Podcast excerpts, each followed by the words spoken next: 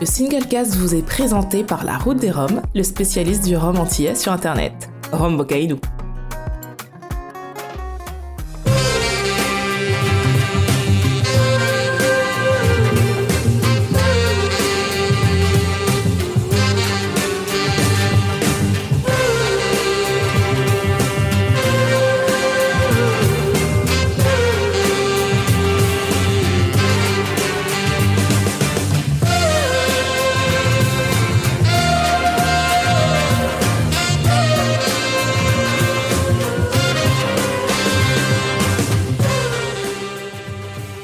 Vous écoutez le Singlecast, l'émission qui parle de Rome sans gueule de bois.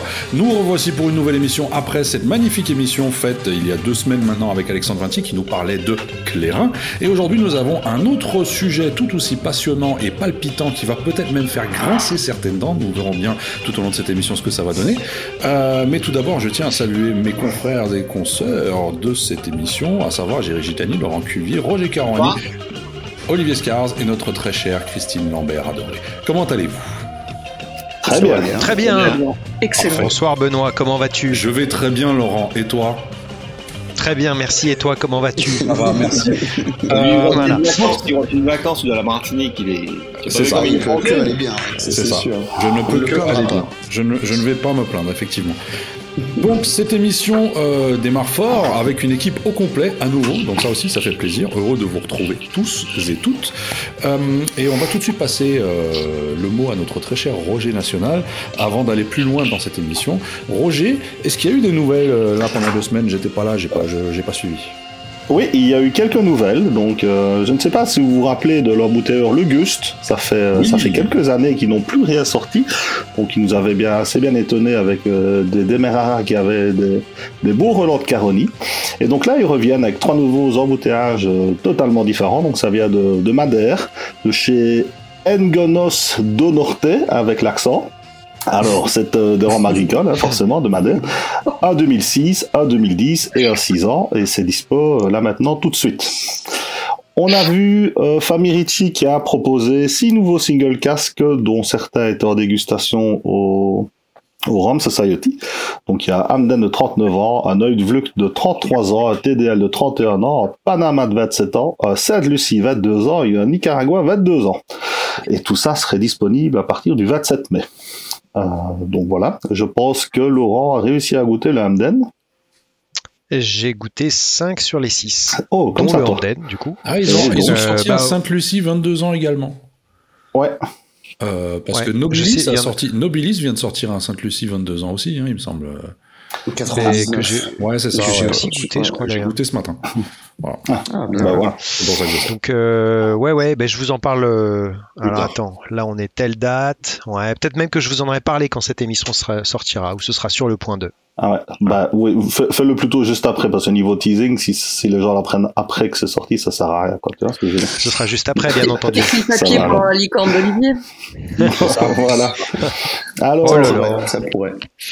le salon du Rhum de Spa revient enfin, et donc ça fait deux ans qu'on est privé euh, pour diverses donc ils reviennent, ce sera le 8 et le 9 octobre. Donc j'espère qu'on vous y retrouvera.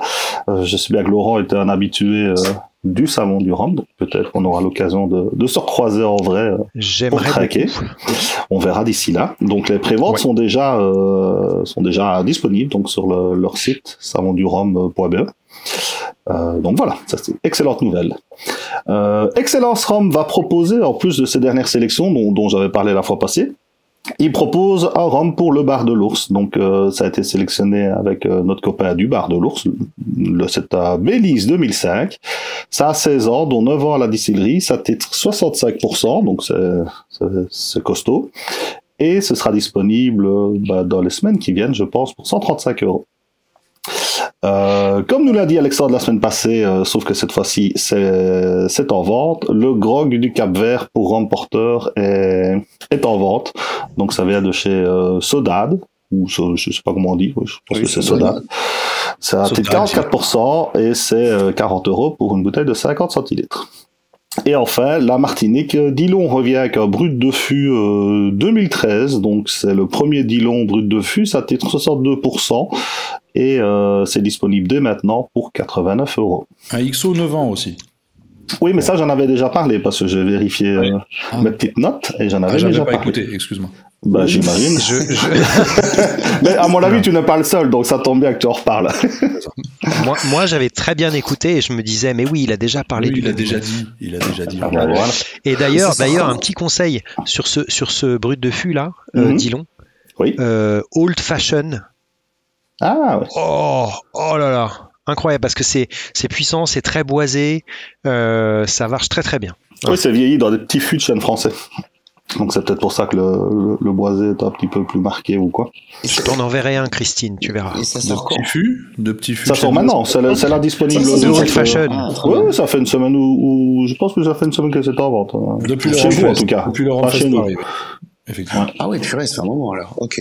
Ah, il a pas l'air que je suis contente. ensemble. euh, Christine, t'as pas l'air contente qu'il t'en envoie un Que tu rigoles, hein. Je vais couper la, Elle je vais adore couper ça, la mais- vidéo si tu me dis pas. En, non. en, en cubi. Un cubi de old fashion déjà préparé en prémix. Ah bah voilà.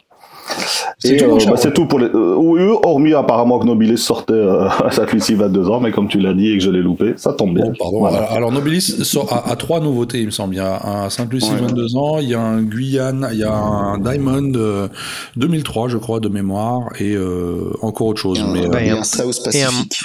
et un, et un Fidji. Ben non, mais il y a aussi un Ah oui, et il y a il aussi y a un Montebello de Vélo colonne. Ouais, Montebello brut de colonne, Oui, les petits voilà. Oui, oui, et Ben euh, Wild. Parrot qui va revenir aussi avec un TDL et un Clarendon, je crois. Absolument. Mais Roger, t'as raté la moitié des euh, choses, t'étais en vacances, aussi Bah, j'étais un peu en vacances, effectivement. Donc, Ah, euh, j'étais en ouais, ouais, Corse.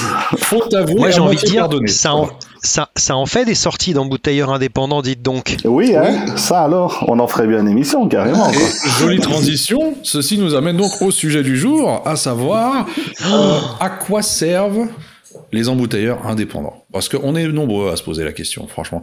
Je pense qu'on est nombreux. À quoi servent-ils vraiment? Est-ce que c'est juste un passe-temps Est-ce que c'est une tendance peut-être Ou est-ce que c'est un métier qui existe depuis plusieurs siècles? Je pense qu'on va déceler tout ça euh, tous ensemble aujourd'hui. Je vous propose de déceler tout ça tout au long de cette émission. Euh, moi, j'aurais tout d'abord tendance à dire qu'il y a embouteilleurs indépendants et embouteilleurs indépendants. Je veux dire, il y a plusieurs types d'embouteilleurs indépendants, plusieurs, plusieurs, plusieurs marques, comme on dit. Euh, Le bon et le dans- mauvais. Dans, dans certains milieux. Alors, je, je n'irai pas jusque-là. Je n'irai pas jusqu'à dire il y a du bon et du mauvais. euh, voilà. Pourtant, il y a des Mais euh, il y a, il y a d'un côté ceux qui vont juste acheter de la marchandise, l'embouteiller et puis la mettre sur le marché. Après, il y a ceux qui la retravaillent, il y a ceux qui vont éventuellement aller faire des recherches un peu plus loin. Enfin voilà, je sais pas. Qu'est- Qu'est-ce que vous pensez de tout ça? Dis-moi un peu. À, à quoi ça sert un embouteilleur indépendant? Laurent, à ton avis? Merde, Laurent, c'est lequel? C'est le tien, me- c'est toi. Euh, ouais. C'est moi. Ok. Roger. Euh, je suis assez, ouais, mais on s'y perd. Euh, je suis assez d'accord avec toi, même si tu n'en as pas dit tellement. Euh, Ah, évidemment qu'il y a oui. plein, plein de, de sous-catégories, on pourrait dire, dans les embouteilleurs indépendants. Il y en a qui sont plus éleveurs, il y en a qui vont voir même Est-ce qu'on peut euh, citer des exemples pendant cette des jus. Ah oui, j'espère qu'on va citer Bien des sûr qu'on peut. et on- alors, alors, cite-nous Mais un on va le exemple faire. pour chaque catégorie. Cite-nous un exemple pour chaque catégorie. On dit pas si c'est bien ou si c'est mal, on, on cite juste des exemples. Ah si, on peut dire que c'est mal. ou bien. Euh, alors, on pourrait dire par exemple que quand on va dans l'extrême du retravail de la matière, euh, moi je pense à, à Ferroni, Ouais, par c'est le exemple, premier qui revient souvent. euh, hein. Mhm. puisqu'il y a non seulement euh, des élevages que eux font, euh, il y a des redistillations euh, de certains jus qu'ils récupèrent. Donc euh, là, on est vraiment sur un autre travail que de juste euh, acheter un, un container ou un fût et, et mettre euh, dans une bouteille avec son étiquette dessus. Mais est-ce que dans ce cas-là, c'est un, un embouteilleur indépendant Oui, pardon, cette, cette branche de, du travail de Ferroni que tu décris là, pour moi, c'est pas la branche embouteillage indépendant. C'est-à-dire que le jus d'origine ne vient pas de chez lui. Non, Oui, mais c'est pas, c'est non, pas mais un officiel. certains, ont plusieurs casquettes, oui, mais d'accord. Mais, C'est ça. mais du coup, lui, il traite le jus comme, comme une, comme une, matière, première. C'est ça. Voilà. Ah, il a embouteillé des vieux aussi. euh, Du, comme, du euh, coup, ça fait de lui cette, par- cette tranche-là fait de lui juste un distillateur en fait, un producteur Ouais, à part entière avec une matière entière, une matière première pardon, euh, un peu hors du commun. Bah, il y a, Bon, il y a j'irai ce côté redistillation qui en Ouais. effet est un peu extrême et on arrive vraiment Mhm. au, au- à, comment dire, un peu aux, aux abords et euh, on n'est plus vraiment dans la catégorie d'un bouteilleur indépendant. Par contre, sur le vieillissement et l'élevage, par exemple, ce qui fait également, euh, bah là on retombe dans le boulot de l'embouteilleur indépendant pour moi quand même, parce que même si c'est retravaillé, ou si on parle aussi de, de plantation, euh, Ouais, qui va refaire Mhm. vieillir euh, chez, chez lui à enfin chez eux à Cognac, euh, ça, reste des Bon, alors maintenant ils ont leur distillerie à eux, donc c'est un peu différent là-dessus, mais, mais en tout cas sur des produits, je sais pas moi, qui viennent par exemple de Fidji ou de Trinidad, euh, bah voilà, ils les font revieillir, donc là à nouveau il y a quand même un travail, et c'est pas juste, comme je disais, mettre une étiquette sur une bouteille. Eh, quoi. Mais citez-moi un mec qui se contente juste de mettre une étiquette comme ça euh, en embouteilleur. Oui, il y en a, mais c'est pas Bah, les en a- C'est pas les Alors, mêmes. alors, je pense, je pense notamment certains commerçants peut-être, certains cavistes peut-être. Si tu prends un des premiers embouteilleurs. euh, Tu de penses, au, tu penses aux cavistes, aux toutes petites marques Si Oui, tu prends sûr. Chantal Comte, c'est- elle, elle sélectionne, elle fait embouteiller Ouais. quelque chose qu'elle a sélectionné. Donc c'était une des premières embouteilleuses indépendantes d'ailleurs. Et pourtant, elle fait que de la qualité, on va dire. Silver Seal. Silver Seal est un embouteilleur indépendant qui, qui achète des, qui sélectionne, qui achète des rhum et des whisky Ouais. et qui les met en bouteille. Alors, Il y a rien de Nobilis, péjoratif on à ça. parlait- hein. On parlait de Nobilis dans les news, bah, Oui, ma Nobilis, pareil, oui. ils font pas de. Oui, c'est ça, quoi. alors, c'est-à-dire que- non, je pense qu'il y a toute une tripotée pour le coup. Alors attendez, parce que là, il y a certains points qui ne sont pas clairs, et c'est là que ça devient intéressant d'ailleurs. À partir de quand est-ce qu'on va au-delà du fait de juste embouteiller une étiquette? C'est-à-dire que si on remanipule le produit qu'on vient de recevoir, euh, on manipule, mais du coup, est-ce qu'une simple réduction peut être considérée comme manipulation? C'est-à-dire que j'achète oui. un fût, je vais le réduire avant de le mettre en bouteille. Tout ce que je fais, c'est le réduire. J'y ajoute de l'eau, mais je le manipule, c'est-à-dire que je le modifie d'une oui, certaine oui, manière. oui. Pour moi, Est-ce que du coup, je... Pour moi, euh, non, je disais le, mais le même, le fait de retravailler ton, ton rhum, c'est-à-dire de- d'en poursuivre l'élevage, par exemple, et dans la grande tradition des embouteilleurs indépendants, ça veut dire, euh, retra- ça veut dire poursuivre l'élevage sous climat euh, continental, ce qui est déjà pas la même chose. Mhm. Euh, tu vois, par exemple, euh, ça fait partie du boulot des, des, des embouteilleurs indépendants. Les, les, les vieux embouteilleurs indépendants achetaient des rhums jeunes, pour certains d'ailleurs des rhums blancs, mais bon, au moins des rhums très très jeunes, les rapatriaient et poursuivaient l'élevage, euh, l'élevage en, en Europe ou sur le continent. Tu vois, donc ça fait partie du boulot d'un éleveur, d'un embouteilleur indépendant, potentiellement. Effectivement, tu peux te contenter d'acheter euh, du jus à Amsterdam, de le mettre dans ta bouteille et de coller une étiquette dessus. Hein, c'est, ça sera aussi euh, un travail d'embouteilleur indépendant. Je pense que la définition la plus simple, c'est peut-être que c'est un producteur de rhum non distillateur, non affilié à une distillerie et qui embouteille euh, des rhums de euh, moult distilleries. Il n'y a pas de définition hein, légale de l'embouteillage indépendant. Il n'y a, pas de- il y a pas de définition universelle. Mais, euh, mais voilà. Quoi. Olivier, Olivier, tu voulais dire quelque chose? Oui, euh, pour revenir un peu à ta question de base, euh, puisque le sujet est tellement intéressant qu'on qu'on se disperse et c'est tant mieux d'un côté, euh, je pense qu'une façon de répondre à la question euh, à quoi servent-ils, c'est, euh, comme le disait Jerry, s'intéresser euh, à la chronologie. Ce qui était un intérêt pur et dur il y a de nombreuses années, l'est probablement moins maintenant, puisqu'il y a énormément de concurrence et de gens qui, qui font ce métier. Historiquement, pour moi, le- l'intérêt principal de l'embouteilleur indépendant était de découvrir et faire des produits et, et faire découvrir pardon des produits euh, à une, un marché qui n'y avait pas accès. Euh, on pense à Chantal Comte. Effectivement, il y avait accès au rhum martiniquais, mais pas sous la forme de brut de fût, sur un sur un Saint-Plus 80 ou, euh, ou sur un Biel euh, à cette époque-là. Euh, donc ça, c'est un, un des petits exemples. Euh, quand on Je pense... suis peut-être pas d'accord avec toi sur ça, parce que si tu parles historiquement, je dirais qu'un un- qu'un embouteilleur indépendant est au fait un descendant direct des négociants. Et les négociants, eux, leur but n'était pas de faire, de, de montrer quelque chose, mais c'était juste de sortir un produit pour faire de l'argent. Enfin, de rapatrier des produits et de les vendre sur un autre marché pour faire de l'argent. Oui, voilà, c'est ça. Oui, oui, bien sûr. Le, mais un- le but n'était oui, pas oui, forcément de faire pas- découvrir des choses. Bah, oui, quand même, parce que c'est- ok pour les négociants, que ce soit de cognac ou même de Calvados ou autre, mais l'idée était quand même de, de faire découvrir euh, des produits à un marché qui n'y avait pas accès. Donc il y avait quand même cette idée-là. Euh, et donc quand tu regardes, donc là on parlait de Chantal Gourde, mais si on parle de Vélier, euh, le fait d'avoir déniché les, les Demerara, d'avoir euh, l'idée de les laisser brut de euh, brut de fût si euh, aujourd'hui il y avait quelqu'un qui faisait la même chose, bah, le problème c'est que ce serait plus possible parce que on va pas dire quasiment tout a été découvert, mais presque. Et puis l'idée de laisser brut de fût serait vue comme de la fainéantise, alors qu'à l'époque c'était quelque chose de très novateur d'embouteiller brut de fût. À part Samaroli, personne l'avait fait. Euh, et puis Chantal Comte pour le rhum agricole. Donc ce qui est marrant et pour pour répondre à ta question, c'est que je pense qu'il faut vraiment contextualiser d'un point de vue chronologique.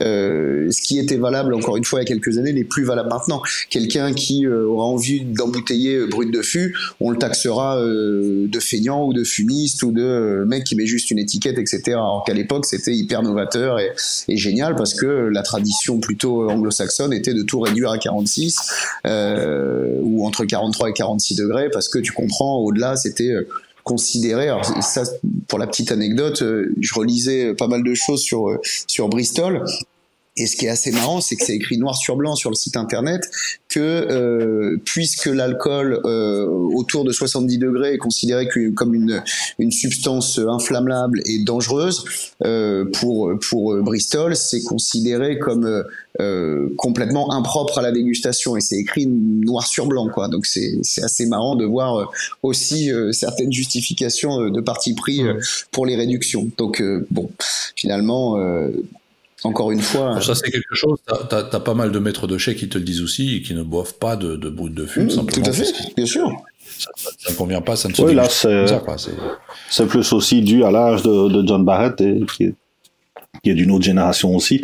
Et euh, qui, oui. Bah oui, non, bah c'est vrai. Et lui-même le dit, c'est comme ça que je bois mon rhum et c'est comme ça que je l'aime.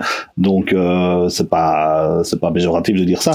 C'est juste que ah, lui, s'il sort des, des brutes de fût, je trouve que c'est un gros tacle quand même pour, euh, pour tous les gens qui. De toute façon, il nous écoute pas, donc ça va.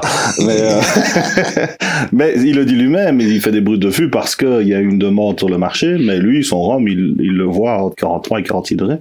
Et c'est vrai qu'au final, euh, ces réductions sont plutôt pas trop mauvaises. Et euh, donc ça, ça dépend surtout aussi de, de la personne qui est derrière ça. Ah, moi je suis d'accord avec toi, c'est juste que je trouve ça marrant que pour justifier un degré euh, d'embouteillage assez bas, euh, du coup de tacler tous les concurrents qui eux trouvent au contraire que c'est intéressant d'embouteiller haut en disant que ah globalement, oui, puisque c'est une, une, substance euh, dangereuse et inflammable, c'est que ça doit pas être vraiment euh, adapté à la dégustation. Il aurait pu simplement dire, bon moi je trouve que c'est meilleur à 46 et puis voilà quoi. Donc je trouvais ça marrant que ce soit vraiment un sur rue sur son site enfin sur le site internet quoi. ah ça j'avais pas vu. Moi il me l'avait dit euh, texto sur l'interview qu'il faisait ça parce que c'était dans sa tête, c'est comme ça que ça se vivait, que c'était comme ça que c'était le plus mm. le plus ah agréable. je t'assure, c'est vraiment sur le site internet. Quand tu regardes la façon de travailler, c'est surprenant ce parti pris, mais bon, voilà, c'est bien mm-hmm. aussi euh, un peu de un, peu, un côté un peu agressif de temps en temps.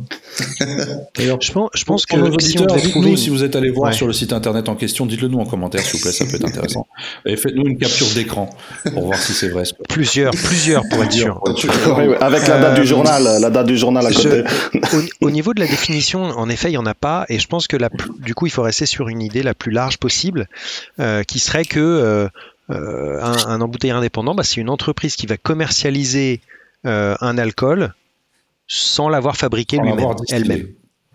Mhm. Ouais. Voilà. Euh, donc je suis d'accord avec Christine quand elle disait que Ferroni sur les trucs qui redistille, bah lui du coup il le fabrique. Donc euh, c'est ouais, bah une image de faire qu'il il considère son jus de départ comme une matière première qu'il va retravailler. Ça reste une petite euh, partie de sa gamme, hein, ça au final. Oui, oui, bien, sûr. Après, après tous les autres qui en effet vont faire de, de, de l'élevage et retravailler l'alcool, bah ça reste des embouteilleurs indépendants. ah bah oui, tout ce qui n'est pas officiel est indépendant. Ouais. Sauf Vélier qui est dépendant. Mais lui, ça, c'est parce qu'il a inventé sa catégorie. Ouais. Il est embouteilleur dépendant. Alors, si, si, je vous pose la question, y a-t-il trop d'embouteilleurs indépendants en 2022 Vous me répondez quoi? Attends, avant de. pardon, Christine? Oui, Non, mais en vous écoutant euh, échanger euh, un peu avec véhémence, hein, je dire. Ah ben non, mais je vous ai pas vu depuis plusieurs semaines, donc je me rendais moins compte. donc, euh, euh, ouais, la, la, question à quoi sert-il? Mais déjà, en vous entendant échanger, on voyait, on voyait clairement que la principale, euh, aujourd'hui, le principal service des embouteilleurs indépendants, c'est qu'ils donnent à voir de multiples facettes d'une même distillerie, par exemple, ou d'un même rhum, ou d'une même provenance, puisque comme tu dis, tu vois, le même rhum embouteillé par Veillier ou Bristol, enfin la même distillerie embouteillée par euh, ah oui, oui, oui. sera travaillé déjà, dès le départ tu sais que tu vas acheter un parti pris mm. radicalement différent par exemple, Oui. euh, ou plantation. Ou clairement. Et les, les embouteilleurs indépendants aujourd'hui, les plus connus, ont quand même une patte, Mhm. ont quand même un, un- Alors oui et non, oui. en tout cas un style, même quand ils se contentent. Je- Donc, alors, alors, je comptais revenir sur ce sujet plus tard, mais de- si on l'aborde déjà maintenant, abordons-le, et puis on reviendra sur l'autre après. Euh, ils ont une patte, je pense, alors c'est peut-être un avis personnel, hein, mais je pense que ceux qui arrivent à avoir des sources propres euh, auprès des distilleries arrivent à avoir une patte. Par contre, tous les autres qui ont plutôt la même source, non. Ça reste dans un style euh, bien précis. non, non, non, non, parce que Ils ont- Ah, ils peuvent avoir la même source, mais pas les mêmes accès. hein. On, on- on voit une évolution en plus, euh, puisque on voit maintenant des embouteilleurs indépendants qui vont assembler des rhums d'origine différente. Ça, c'est assez nouveau chez les embouteilleurs indépendants. ouais, effectivement. Et bon, je sais pas ce que vous en pensez, mais c'est vrai que quand tu assembles de l'australien, du barbadé, c'est bon, c'est c'est vrai que les, les embouteilleurs historiques faisaient pas ce genre Enfin, parce qu'il faut trouver un vrai. moyen de se démarquer, en fait. C'est ça. Donc, On crée une ça, identité. c'est voilà, c'est surtout un moyen de se démarquer. Mais après, euh, je prends, je veux dire, on, on, on, on, va pas se mentir. Euh, beaucoup de marchandises qui se retrouvent sur le marché des embouteillages indépendants aujourd'hui vient de chez Shear ou de Main Rum Company euh, à Liverpool. Mm. Euh, acheter des fûts là-bas. Alors déjà, c'est eux qui décident en quelque sorte ce qu'ils mettent sur le marché et euh, Et c'est ça que tu auras droit. Ce qu'ils veulent vendre, surtout. ils t'envoient une liste et bizarrement, euh, ils vont envoyer des listes plutôt similaires à toutes tes concurrents, ce qui fait que bah on a, euh, euh, comme je dis, bah maintenant on a deux Saint Lucia 22 ans qui sortent en même temps, on a X Mhm. Diamond 2003 qui sortent en même temps, et ça chez les embouteilleurs indépendants. Et finalement, on se rend compte que ce sont des fûts-sœurs, et donc les produits sont plus ou moins les mêmes, que Bien ça sûr. sorte chez l'un ou chez l'autre. Il y a que le nom et le prix qui changent. Euh, donc c'est là que je dis, c'est pas une, c'est pas donner une patte dans ce cas-là. C'est euh, t'as acheté un fût, tu l'as mis en bouteille, ton concurrent a fait la même chose avec le fût d'à côté. Les deux produits sont ont peut-être des légères différences, mais sont globalement euh, similaires à 85%. Euh, voilà. Alors que derrière, à mon avis, un, un embouteilleur indépendant euh, qui arrive à se sourcer directement à certains endroits, type plantation, type vélier, type, euh, je sais pas, euh, ils auront peut-être plus de, de, de plus l'envie et peut-être plus la, la, la chance de manipuler le produit. je suis pas sûr Ouais, qu'il y ait un seul embouteilleur indépendant qui puisse se sourcer uniquement chez les distilleries. D'abord, la non, plupart je dis de- pas- la non, non, je dis pas ne que c'est se seul. Je dis pas Non, que non. c'est seul. Ce que, ce que je dis, c'est que la majorité, par contre, achète au même endroit. Ouais, voilà. Oui. Mais, Oui, par contre, voilà. la majorité n'a pas accès aux mêmes qualités de distilleries, Ils sont, ils sont très, très, très, très peu nombreux. Oui, c'est ça. Et pas, et pas pour tout leur catalogue. Donc, ça, tu vois, ça peut, c'est compliqué de faire une différence euh, avec ça. Non, mais je pense que la, la pâte, euh, peut-être dont Christine parlait, pour moi, c'est plus le travail qui est fait sur ce qui est acheté. Même si c'est acheté au même endroit, euh, derrière, si c'est euh, voilà euh, Bristol dans une réduction qui est à peu près toujours dans la même fourchette, si c'est retravaillé dans des fûts, par exemple des fûts de cognac sur la majeure partie des. euh, Ou édulcoré euh, à la Ron des Nation, par exemple. Ouais, voilà, ouais. Donc, donc voilà, on peut retrouver une identité un peu euh, au travers de ce genre de choses. Mais euh, À condition que ce soit retravaillé. c'est ça. Bah, de toute façon, si c'est embouteillé tel quel, non, il n'y a pas. Y a pas... Euh, Or, aujourd'hui, on a, on a ce souci, c'est qu'on en trouve beaucoup qui sont embouteillés, embouteillés tels quels, euh, avec des références très similaires, et qui finalement viennent tous du même endroit. sauf que le marketing, euh, Après, après, le marketing ira te dire que euh, le produit était tellement génial tel quel qu'ils n'ont pas eu envie de le manipuler. Alors c'est c'était un argument qui, Ça peut arriver. qui, à mon sens était recevable il y a, il y a, il y a plusieurs années. Alors je reprends l'exemple de Vélier ou de Chantal Comte, euh, mais euh, maintenant je trouve que c'est un argument qui est plus trop recevable. C'est comme quand on te dit euh, je n'embouteille que des single casques. Il y a quelques années ça avait du sens puisque c'était quelque chose qui est tellement exceptionnel sur le marché qu'on comprenait bien ce que ça voulait dire. Il y avait tellement de fûts, on a tout goûté, waouh, celui-là est dingue. Et donc, le client y croyait, le consommateur y croyait, trouvait ça cool. Maintenant, aujourd'hui, tout le monde embouteille les single casques, et au final, tu te retrouves avec euh, une pléthore de single casques, et tu as du mal, en fait, à comprendre qu'est-ce qu'il a de plus exceptionnel que le single casque du voisin. Parce qu'effectivement, ça vient, euh, comme tu disais, euh, de la même source, et c'est des, des fûts jumeaux. Donc, ouais. Et, c'est ça qui ça qui est triste, c'est que dans les deux cas, c'est même pas eux au final qui vont euh, décider à En 100% plus, de ce bien qu'ils sûr, c'est-à-dire qu'ils diront ce qu'ils veulent sur le marketing, mais l'histoire sera sûrement différente en réalité. Ça sera qu'on leur propose un fût, ils l'acceptent, Voilà. ils l'acceptent pas. S'ils le veulent pas, on va le donner à quelqu'un d'autre. Et quelqu'un va le sortir parce qu'il aura pas accès à autre chose.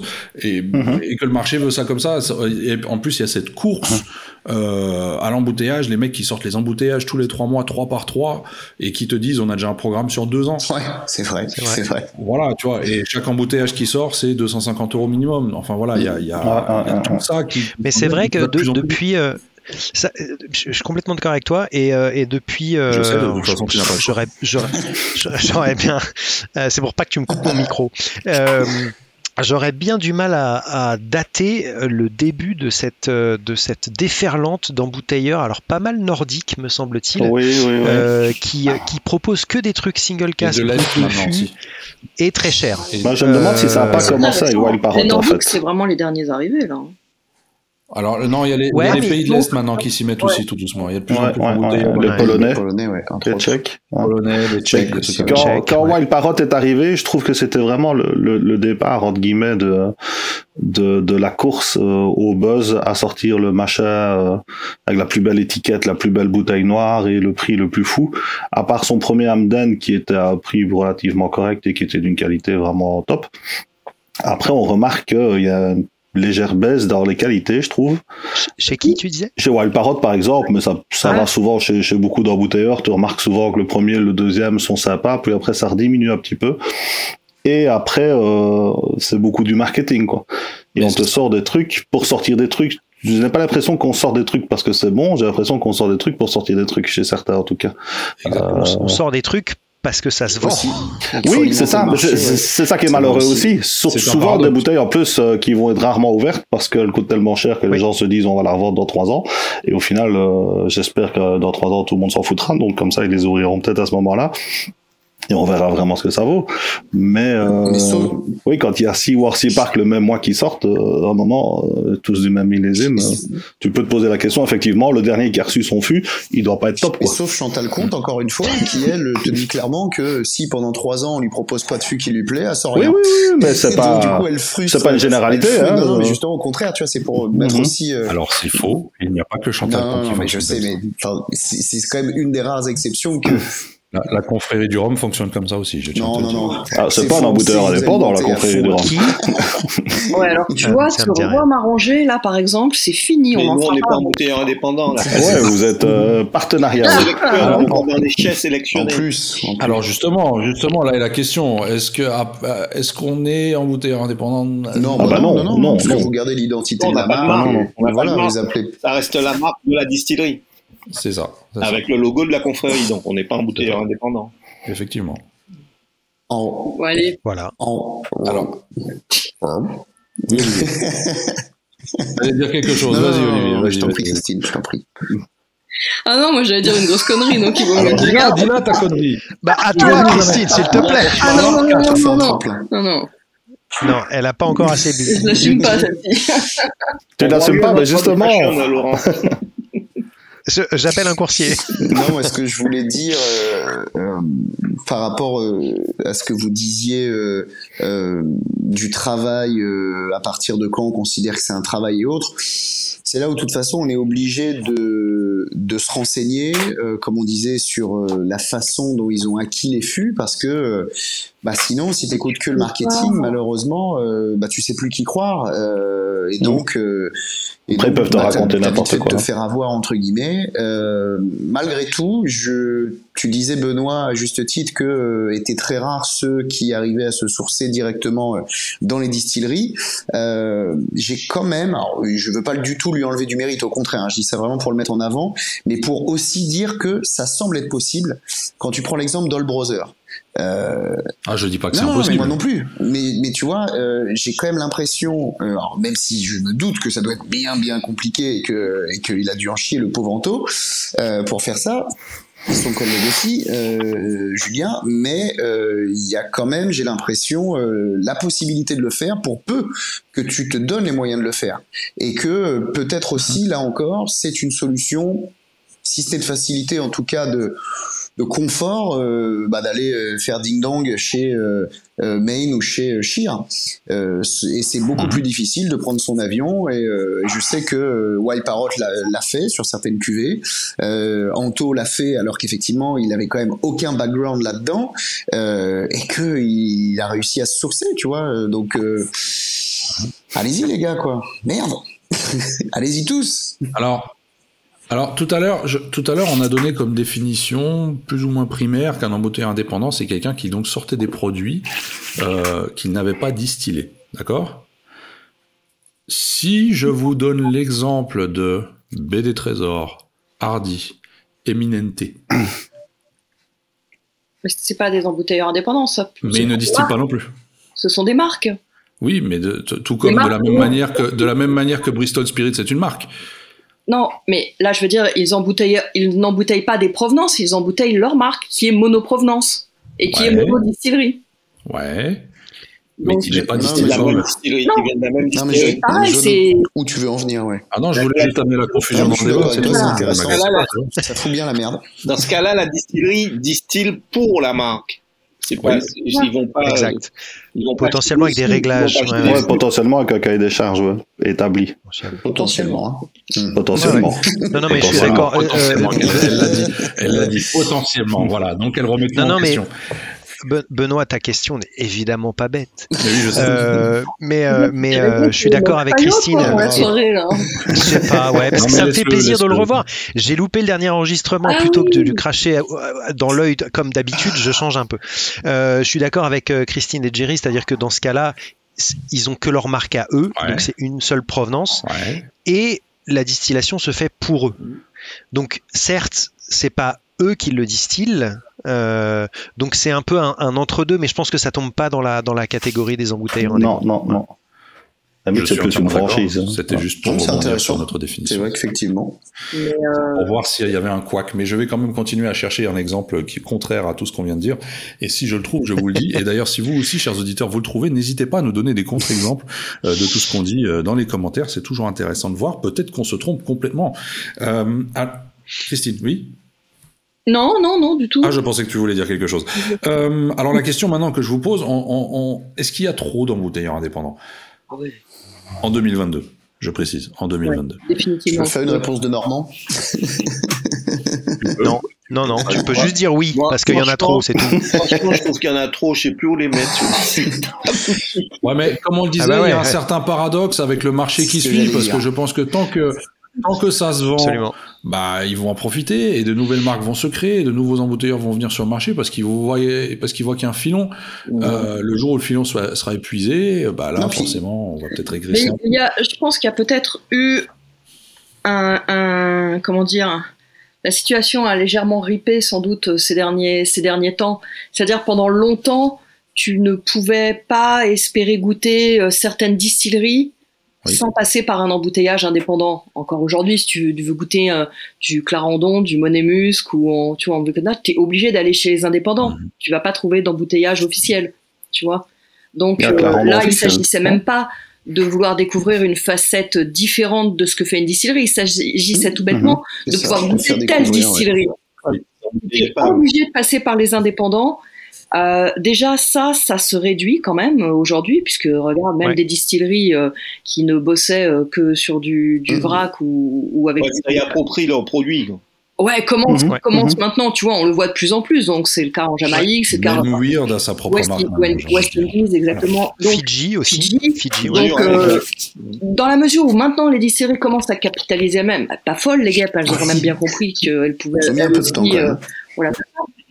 Ouais. pas tout. Donc déjà, ça assèche légèrement ça, mais surtout, surtout, les distilleries, je pense, ces dernières années, elles aussi ont commencé à capitaliser sur les boîtes de fût, sur les single casques, sur les, les éditions bah oui, millénaires, etc.. Ouais.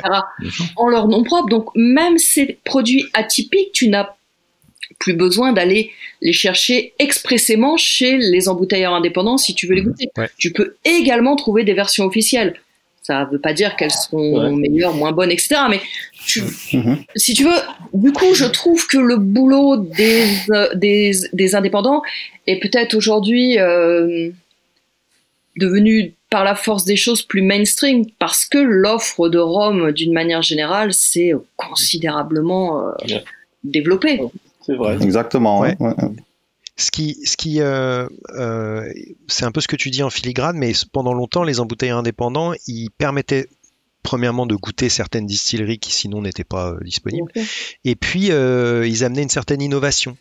Euh, en effet, trouver des, des brutes de fût chez les embouteilleurs officiels, c'était quelque chose qui n'existait pas trop jusqu'à il y a encore pas si longtemps que ça, alors que les embouteilleurs indépendants s'étaient engouffrés dans la brèche et, et avaient permis de, de, déguster ce genre de choses. Et donc je pense qu'ils ont, ils ont un peu, voilà, ils ont ils ont repoussé certaines limites, euh, ils ont agrandi euh, le, périmètre dans lequel euh, les distilleries peuvent maintenant s'amuser aussi, et les distilleries ont tendance à les rattraper. Ouais. par contre, il reste encore quelques secteurs où quand même, et, je je sais plus si c'était Olivier tout à l'heure qui en parlait brièvement, par exemple sur les blends de différentes origines, où en effet on voit, on, voit plusieurs embouteilleurs qui font des, des assemblages, que ce soit euh, Compagnie des Indes, que ce soit Famille Ricci par exemple. Euh, même SBS, même SBS ou Plantation en fait. Plantation, SBS, Et donc ça c'est vrai que c'est quelque chose, bah, par nature même, par définition, euh, un embouteilleur officiel, il va bien être dans la panade pour faire ce genre de choses, vu qu'il a sa distillerie à lui, c'est un peu compliqué, quoi. Mhm. oui, mais là, et après, là, il marche, il marche pas sur le, comment dire, sur les plates-bandes des distilleries, il marche sur celle des marques. Tout à fait. Il marche sur celle des marques, point barre, tu vois. c'est justement une nouvelle tendance pour se démarquer. Euh, ils ont pu, effectivement, euh, euh, ils ne peuvent plus se sourcer auprès d'une distillerie et produire et proposer un produit un peu euh, différent de mm. justement de la distillerie.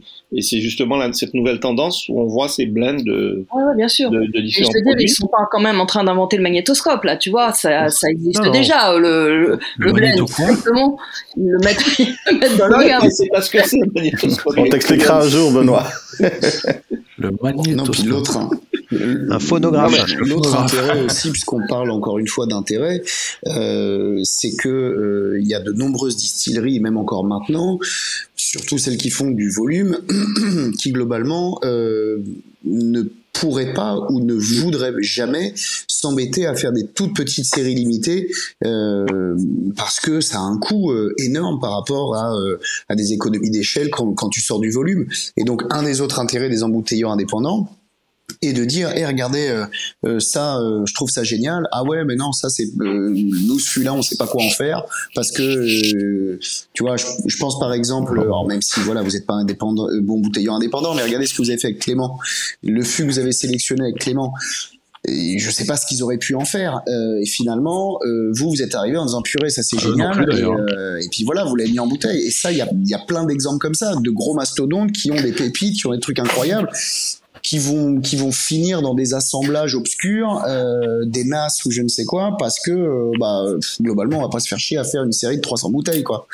Donc pour moi c'est aussi un autre intérêt de l'embouteilleur indépendant quoi, c'est d'aller dénicher ces trucs là quoi. Ouais mais euh, Par contre, encore, encore une fois, à part Chantal Comte et, surtout Vélier qui peuvent aller en direct, et peut-être la, la confrérie du Rhum sur tout ce qui est agricole. La plupart des, quasi tous les embouteilleurs indépendants, au final, c'est pas, euh, tiens, j'ai goûté ce fût-là dans votre chai et il me semble qu'il serait intéressant à embouteiller. C'est non, c'est des trucs qui partent euh, en vrac chez Shear ou chez n'importe qui et qui se retrouvent à un moment parce que Shear a décidé qu'on allait le vendre ou Rain Nephew ou euh, Plantation ou je sais pas qui, enfin quelqu'un qui a plein, plein de fûts comme euh, Compagnie Z par exemple. Je pense qu'il y a aussi des fûts qui de temps en temps peuvent être embouteillés par là. Ça reste des, des choses qui peuvent être très bonnes, bien entendu, mais ce n'est pas euh, lors d'une balade dans les fûts, dans, dans, dans les chais de Warsi Park ou quoi, tu te balades, tiens, j'ai goûté celui-là, il me semble qu'il est intéressant. Je pense que ça, c'est un petit peu naïf de peut-être penser que ça se passe comme ça. Ah, Même pour Vélier, je suis pas sûr que Vélier a accès non plus à tous les chais qu'il veut quand il veut. Je pense que quand il arrive dans une distillerie, il a peut-être 15, 15 fûts devant lui, quoi c'est ce que je disais en début d'émission. C'est ça, c'est eux qui déterminent le marché. Qui décident de ce qu'ils veulent mettre sur le marché et donc mhm. qui finalement monopolisent cette place-là et ah, qui te proposent quelque chose, c'est à prendre ou à laisser. D'accord, mais quid de Hamburger ah, ah, Le mec sort de nulle part. Il arrive, il fait toc toc chez Biel, toc toc chez Foursquare, toc toc chez machin. Je suis pas sûr. Oh, ouais. quand même. Euh, toc toc chez Foursquare, euh, il n'a pas sorti un Foursquare officiel. Hein. Tu vois, je pense pas. il, y a eu, il y a eu un Biel officiel, il y a, il y a eu Clément et des Sainte Lucie.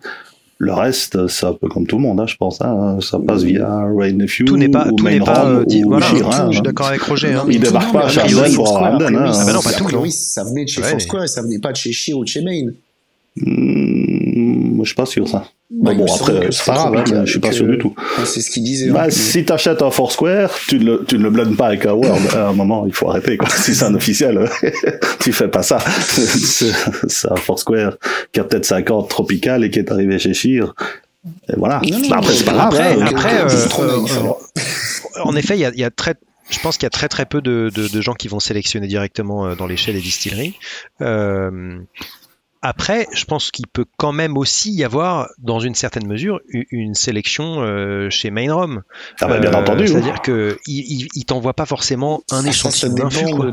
Non, non, non, il pas mal, voir, ça voir que tu vas sur place. Voir tu vas sur euh, place. Alors, pour, pour, Je sais pour pas si tu peux sur un place. Ouais. il n'y a pas longtemps qui a lui fait appel pour certains de ses embouteillages euh, euh, à Main Rome. Euh, on te demande dans un premier temps ce que tu cherches ou ce que tu veux, on t'envoie une liste et dans cette liste tu coches ce qui t'intéresse et on t'envoie des échantillons.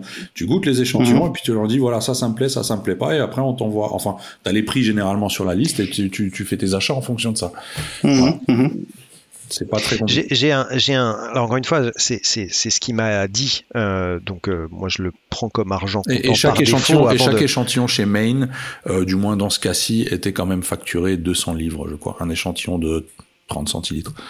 25 Oui, ou oui, 30 c'est vrai qu'il te les facture. ouais. pas mal. Euh, euh, par exemple, moi j'avais le, le- on parlait Roger brièvement du Hamden euh, 39 ans de Famille Ricci. Ouais, ouais. Euh, et c'était justement euh, à, à l'hôtel Monte Cristo pour le Rome Society là, on Mhm. dégustait ça et il nous racontait à moi et aux autres personnes qui étaient dans la chambre à ce moment-là la manière dont il avait trouvé ce fût. Euh, et il était là-bas, donc euh, en, au Royaume-Uni, euh, chez Main Rome.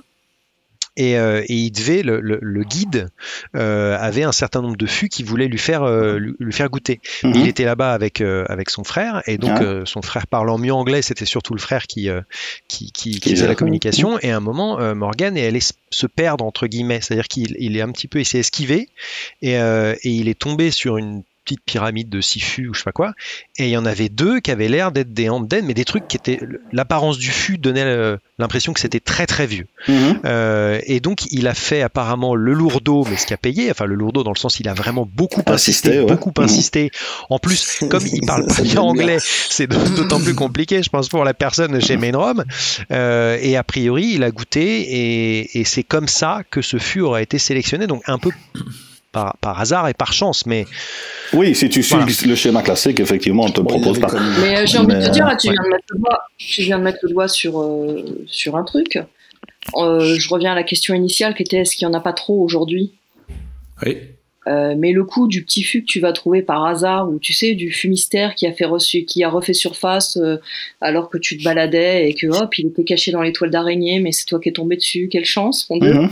Attention là, ça fait, ça fait penser à Caroni Non, presque. non, mais tu vois ce que je veux dire. Euh, Il a trébuché. L'histoire à l'italienne. Alors ton histoire, elle est cool. Elle t'arrive une fois, d'accord Elle t'arrive deux fois. Là, faut que tu joues l'auto, vieux, parce que clairement. Alors, c'est la seule fois. non, non, mais Alors c'est la seule fois où j'ai entendu dire ça. Je hein. connais, je connais qu'un seul type à qui c'est arrivé Oh, bah plusieurs non, fois non, ce genre Voilà, d'histoire. attends, Euh, je vais pas citer son Pas dans nom. les Mais embouteillages. ça lui arrive régulièrement. Ouais, d'accord, mais mais dans plusieurs pays. tu as un tout petit, tout petit caviste ou un tout petit embouteilleur indépendant qui a besoin de trouver deux fûts tous les 10 ans, ça va aller. Mais si tu es un embouteilleur indépendant qui veut garantir une qualité de sélection, une qualité d'élevage et une qualité de produit, euh, mois après mois, année après année, et durer, s'inscrire dans la durée, euh, laisse-moi te Mhm. dire que tu vas pas aller te tomber sur tes, sur tes petits fûts derrière les trucs d'araignée. Là, Non, non, non, non, mais évidemment, et il n'était pas question de ça. Bien sûr. C'est- C'était juste ce fut précis. Oui, Tout le reste de ce bien, gamme, il n'a jamais sorti ce genre d'histoire. Non, non, mais et le problème aujourd'hui, c'est qu'il y a tellement de petits justement comme ça, c'est que comment veux-tu euh, C'est compliqué. On, on- on va reciter l'exemple euh, que vous n'arrêtez pas de sortir de Chantal Comte, mais l'exploit pour moi, c'est d'arriver à sortir régulièrement des produits qui tiennent la route. Parce que sortir un top fût tous les 10 ans, je pense que euh, quand tu as une bonne connexion quelque part, bah, t'attends de tomber sur le top fût. Et honnêtement, si tu en trouves qu'un tous les 10 ans, c'est que ta connexion, euh, ils te font pas passer en priorité. C'est encore autre vrai. chose. Tu vois ce que je veux dire? Et le problème, c'est qu'aujourd'hui, il y a beaucoup, beaucoup, beaucoup de petits, mais qui ont le droit, qui ont deux fûts par-ci, un fût par-là, et, Mhm. et du coup, bon, bah, c'est bien, ça fait vendre euh, de la copie, hein, moi la première, ça fait remplir des, des colonnes euh, de, de C'est blog, tellement euh, etc. Mais, mais, Mais tu vois, tu vois, tu vas en goûter un top d'un seul coup, et puis les suivants, tu les passeras sous silence parce que tu te demandes vraiment d'où ils sont tombés, tu vois. Est-ce que ouais, ou quand t'es obligé d'acheter d'autres trucs, quoi. Ouais, voilà. Est-ce que, est -ce que l'exploit, c'est ça je te rejoins parce que tu vas, tu, quand tu es caviste, tu vas vendre un top truc et, et puis les, les, les, quatre autres que tu as achetés à côté, tu restes sur tes étagères, tu les vends pas. Ah, bah clairement. Parce qu'on t'a dit, tiens, si tu veux ce top truc, euh, tu seras gentil de prendre deux Warsi Park et euh, deux Fiji et un Claro. Donc, je, je tape dans le tas. Hein. Ouais, bravo. Hein. pour, pour, reprendre, un, pour, reprendre un, exemple d'histoire de, de, comme ça, euh, là pour le coup il n'y a pas d'histoire. C'est l'année dernière, oui l'été dernier, Spirit of Rome, donc l'embouteilleur allemand, a donc sorti un Gardel de 38 ans. Euh, ça s'est fait dans une discussion avec les gens de chez Cher. Euh, ouais, comme ça en déconnant, est-ce que vous avez pas du Gardel? On en a Oui, on en a. On a un Gardel de 83. On t'envoie, on t'envoie un échantillon, à prendre ou à laisser, et c'est tout. Et après, euh, et après, ça s'est fait comme ça. Donc voilà, il y a rien, il y a pas eu d'histoire derrière. C'était, euh, on a ça, on t'envoie un échantillon, tu nous dis ce que t'en penses, euh, puis ça sort. Ça, fallait nous, dire, les gars. et entre nous, la beauté, la beauté pour moi des embouteilleurs, euh, des grands embouteilleurs indépendants, des, des historiques, euh, c'est pas justement leur storytelling, puisqu'ils avaient tendance à laisser un peu ça aux marques. C'est le choix, c'est le choix du foot, c'est le choix du goût, enfin du, du, du, du de historiquement de sélection, même s'il est de moins en moins euh, peut-être réel, on va dire, ou d'élevage, notamment d'élevage continental, mm. comme, on disait au tout début.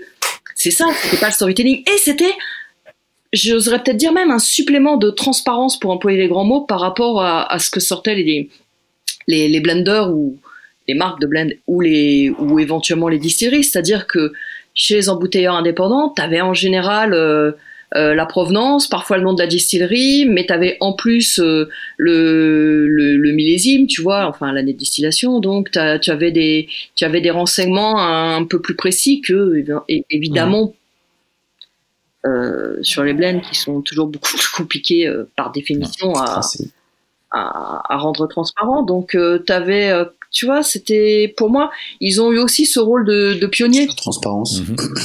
Mhm. Au-delà, et donc le storytelling aujourd'hui, tu vois, euh, moi franchement, je m'en fous de savoir comment il a récupéré son fût, le mec. Hein. S'il a été me chercher en charrue à bœuf euh, dans un coin euh, du Nil ou ou, s'il a été le chercher chez, chez Chir, du moment qu'à l'arrivée, ça ah. tient la route, que c'est un top produit, qu'il l'a lui-même bien travaillé ou bien choisi, alors je pense que certains font ce genre de storytelling justement par souci d'authenticité ou pour montrer qu'ils ont des contacts. Montrer que je mhm. connais du monde, j'ai accès à certaines choses, mes concurrents n'ont pas cet accès-là. Ah bah parce que ça fait vendre. Je, peux me permettre de... Donc je suis plus authentique. Ce que je fais est plus authentique que ce que font euh, ceux qui achètent sur liste. Ou pour je pense qu'il y a un peu justement euh, une histoire ultra banale euh, qui globalement fait pas vendre quoi en disant ce fût a été sélectionné suite à un mail et un sample que j'ai payé 100 livres et du coup, bah, voilà, je l'ai trouvé bon. Suite à une erreur bah, d'adresse. voilà. Au revoir. J'ai trouvé bon, j'ai acheté, j'ai mis en bouteille, je vous l'ai vendu. Voilà. Il m'a regardé, je, l'ai regardé. Mais euh, 500 euros. honnêtement, dans, dans, le, c'est rigolo parce que dans, dans le whisky, là, dans la culture whisky, les, où les embouteilleurs indépendants ont, ont, ont, évidemment joué un rôle crucial puisque c'est eux qui ont fait connaître les distilleries. Euh. Est-ce que ça s'est calmé dans le whisky d'ailleurs? Les embouteilleurs indépendants, non, pas du tout. Non, mais euh, mais les non parce que justement aujourd'hui c'est tellement compliqué de sourcer ce qui va se passer dans le rhum à un moment ou à un autre. Les distilleries aujourd'hui ont fermé les robinets, hein, donc euh, les grandes distilleries, ah les bah, grands ont fermé un robinet. Aujourd'hui dans le whisky, il faut que tu aimes les distilleries de, troisième catégorie. Les, les, premières, elles vendent pas. Tu trouveras, euh, tu trouveras plus, quasiment plus. mais en revanche, T'as jamais de storytelling sur la façon dont ils procurent les fûts, quoi, on s'en fout. Tu sais que Gordon MacPhail ou, ou Canel envoient leurs fûts, boum, font remplir et paf, gardent dans l'échec. Évidemment, ça se fait moins dans le rhum parce que tu, tu, tu prends, tu, comment dire, il n'y a pas cette notion. Euh, c'est des tropiques hein, qu'ils font. Voilà, d'élevage euh, continental tropical. Tu peux, tu peux, c'est un peu compliqué dans le rhum. Tu peux garder une notion de provenance tout en élevant complètement ailleurs. Donc. Euh, mm-hmm sans nous attarder sur cette notion. Euh. Je suis assez d'accord que moi, l'origine du comment j'ai attrapé ce fût, euh, ça, m'en touche une sans faire bouger l'autre. Mais je pense que c'est parce que euh, le premier qui a commencé à faire ça, mais c'est aussi parce que les, la qualité des produits allait avec. Enfin, c'était un petit peu Vélier quand même avec, avec la distillerie perdue et puis les entrées chez DDL. Enfin, tout ça, il y, a toujours eu un peu une cette ambiance comme ça autour. Je pense que du coup, il y en a certains autres qui se sont sentis obligés de partir sur les mêmes, euh, Exactement. Est-ce mêmes storytelling, Est-ce les qu'on a mêmes cherché à créer l'ambiance au- autour des produits ou autour du personnage en faisant ça? Oh, les deux. Après, euh, c'est lui, Parce il a fait son truc comme ça. même, hein. Effectivement. Ouais, ça a ouvert la porte ou ça a donné des idées à, à pas mal d'autres, effectivement, comme disait Laurent. Mhm. En gros, il faut une histoire, quoi. On ne vend plus qu'une bouteille, on vend aussi une histoire. C'est un peu dommage. Je trouvais que Gargano faisait bien ça dans son style, et puis euh, ça fait rire tout le monde. Maintenant, si tout le monde Mais- commence à s'y mettre, ça va devenir un peu lourd. Pourquoi tu parles de Gargano au passé? Bah, parce que oui, il, fait, il, Il raconte un peu moins d'histoires. Non, mais je parle Il des histoires. toujours, mais il vit toujours. oui, oui. Bientôt une cuvée hommage de, de famille Ricci.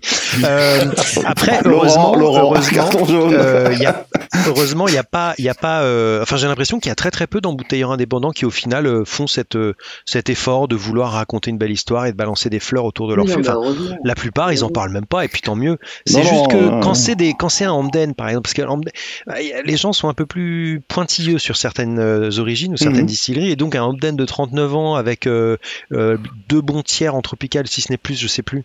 Euh, les gens, ils ont levé un sourcil, ils ont fait, mais du coup, ah ouais, mais du coup, ça vient d'où? Est-ce que c'est avec cette vente groupée là, d'autres fûts, machin? Ah, Bah, ouais, apparemment pas hein. Et, et, euh, et au final, et au final, Aujourd'hui, en tout cas, je me dis que si tu veux un rhum qui soit euh, non filtré à froid, non coloré, euh, embouteillé à un degré euh, sympa, à défaut d'être brut de feu, bah, je te parle pas de te l'embouteiller au lance-flamme, mais là, tu peux quand même, es- tu peux quand même te dire que l'utilité des, des embouteilleurs indépendants, elle est, elle est là. Si tu veux goûter un, ça a l'air bête, mais si tu veux goûter un Panama non édulcoré, euh, t'es obligé d'aller chercher chez les indépendants. Si tu veux, tu vois, sur des choses Ouais. comme ça. Est-ce qu'on Mhm. veut vraiment goûter un Panama non édulcoré? Je ne sais pas. Si, si, si, si. Il y a des trucs pas mal, franchement. envie, Euh, Nicaragua aussi, des vieux Nicaragua, euh, bruts de fût, pas, pas saucés, machin. Il y a des trucs très intéressants. Ouais, du Panama blanc, euh, goutte de colonne. Ah, Ah, mais mais il en a sorti. Mais toi, t'es un pervers complet. C'est ce que je dis. C'est ce que, je dis. C'est- c'est ce que- c'est ce que je sous-entendais avec non édulcoré. Hein. C'est euh, Panama blanc, euh, 96%. Bah, c'est c'est- c'est sorti. Oui, voilà. Là, c'est un vrai boulot bouteilleur indépendant. Va falloir aller coucher Géry, là. Il a trop bu de Panama brut de Putain. Justement, justement, pendant d'aller se coucher, on va pas tarder à aller se coucher non plus parce que cette émission euh, touche déjà presque à sa fin. Euh, mais je pense que Olivier a un petit truc pour Euh, nous encore. Oui, Olivier. absolument. Je vends une Seat Ibiza immatriculée euh, dans, le- dans la Drôme. Je vais aller descendre Je ne la prends pas. licorne. hein. Tu l'as sélectionné où Tu l'as sélectionné parking où En. Espagne directement C'était au moins 5 quelle marque parking de la Défense.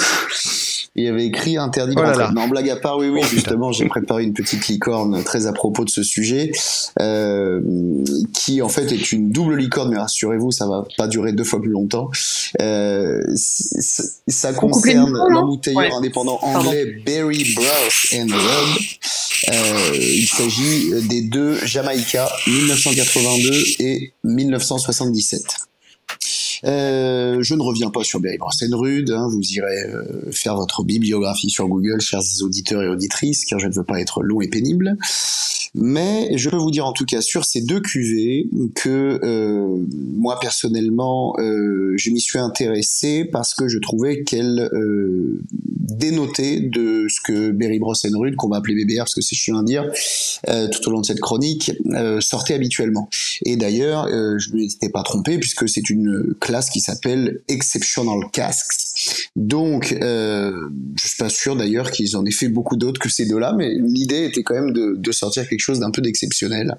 Euh, Bon, quand on, quand on cherche euh, ce qu'ils ont d'exceptionnel, on leur dit que c'est surtout rare et que c'est des profils exceptionnels. Donc, profils surtout aromatiques et dans leur présentation, puisqu'ils ne sont pas embouteillés à 46 degrés ou à 43 degrés comme euh, la tradition euh, un peu embouteilleur indépendant anglophone, euh, si ce n'est l'exigeait en tout cas, euh, euh, le faisait. Euh, pour ce qui est du 82, euh, il est resté hyper longtemps sur le site internet italien All Whisky parce qu'il était quand même assez cher et donc les gens préféraient probablement à raison se jeter sur les Demerara et sur les Caronivellier. moi quand même ça m'intriguait parce que je voyais une bouteille jamaïcaine dont la distillerie n'était pas connue mais qui affichait plus de 30 ans de vieillissement. Et à l'époque bien avant que on sorte des 39 ans et autres comme si c'était quelque chose d'assez fréquent, bah ça l'était pas euh, il y a une dizaine d'années. Et donc euh, bah, c'était assez fou. Euh, et puis pareil, carafe atypique, coffret atypique, donc j'ai eu envie de me laisser tenter, je l'ai splitté, tout est parti, j'ai pu le goûter, j'étais content. Et puis le, la version 1977, alors là encore plus cher, donc là, là j'avais abandonné l'idée de l'acheter. Et puis il faut rendre hommage à Freddy Lucina, le patron de la cave parisienne à Rome, euh, que je fréquentais pas mal pendant un, pendant un moment. Euh, quand j'ai commencé à, à, découvrir le rhum, j'ai fait pas mal de dégustations euh, grâce à lui. Et il se trouve que ce, ce millésime est son année de naissance et qu'à l'occasion, si je ne dis pas de bêtises, de ses 40 ans, il a ouvert pas mal de bouteilles euh, de 77, je me souviens d'un Trois-Rivières notamment, et ce fameux euh, BDR, euh, Jamaica 77, et très gentiment, il il m'a permis d'en avoir un, petit sang pour pouvoir à la maison faire un petit comparatif entre le 82 et le 77. Donc voilà, donc au final, on est sur deux rhums jamaïcains d'une distillerie qui est non dévoilée. La rumeur parlerait quand même de Long Pond, parce qu'il y a eu énormément de, de millésimes 82 et 77 de chez Long Pond que les embouteilleurs indépendants ont sorti. Et comme encore une fois, on imagine bien que les sources euh, pour les embouteilleurs indépendants sont les mêmes, eh bien ça y fait quand même bien penser. Et même au niveau des profils aromatiques, euh, ça y fait quand même drôlement penser. Donc il y en a un qui a 33 ans et qui a été embouteillé à 225 exemplaires à 57%. Ça c'est le 1982. Et le 1977, lui, a 37 ans, embouteillé en 220 exemplaires à 60, 3%.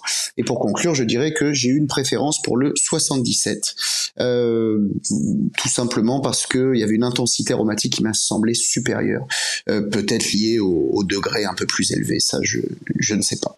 Voilà, à vous les studios. Voilà. En tout cas, bah écoute euh, Olivier, merci pour cette euh, chouette licorne. Euh, bah et puis et puis voilà, cette émission touche déjà à sa fin.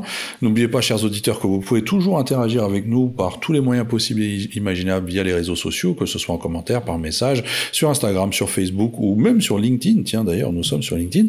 N'oubliez pas de noter, d'écouter, de noter et de partager cette émission sur les plateformes type Spotify, iTunes, Google Podcast, Deezer. Euh, je sais pas, SoundCloud, enfin voilà, il y a YouTube, on est sur YouTube aussi, on est sur YouTube. Euh, et puis voilà, et puis sinon, mes chers amis, bah, nous on se retrouve dans deux semaines avec euh, un autre sujet passionnant. Laurent, tu n'interromps pas Benoît. Et puis voilà. Ce sera super. et puis voilà. Non, mais j'attendais qu'il m'interrompe. Tout se perd. Tout Aujourd'hui, il peut vraiment aller dans mon sens.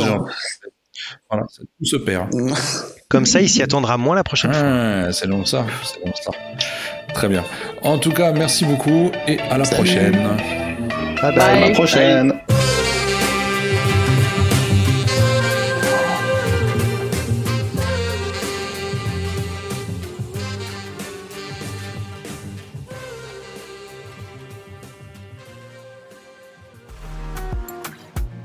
Le single cast vous a été présenté par la Route des Roms, le spécialiste du rhum antillais sur Internet. Rome Bocaïdou.